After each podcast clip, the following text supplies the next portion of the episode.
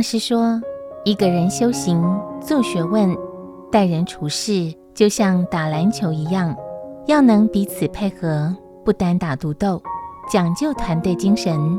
现在的年轻人个人主义非常浓厚，做事不会掌握时间机会，也不肯认错。但在打球时，犯规要举手认错，抢到球则要掌握机会才能投球。故在球场中可以学习到慈悲、勇敢、认错，进而尊重对方。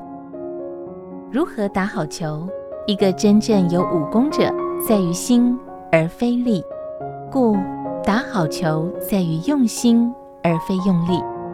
如何有心，且是一个永恒的心，不变的真心，对于学道者很重要。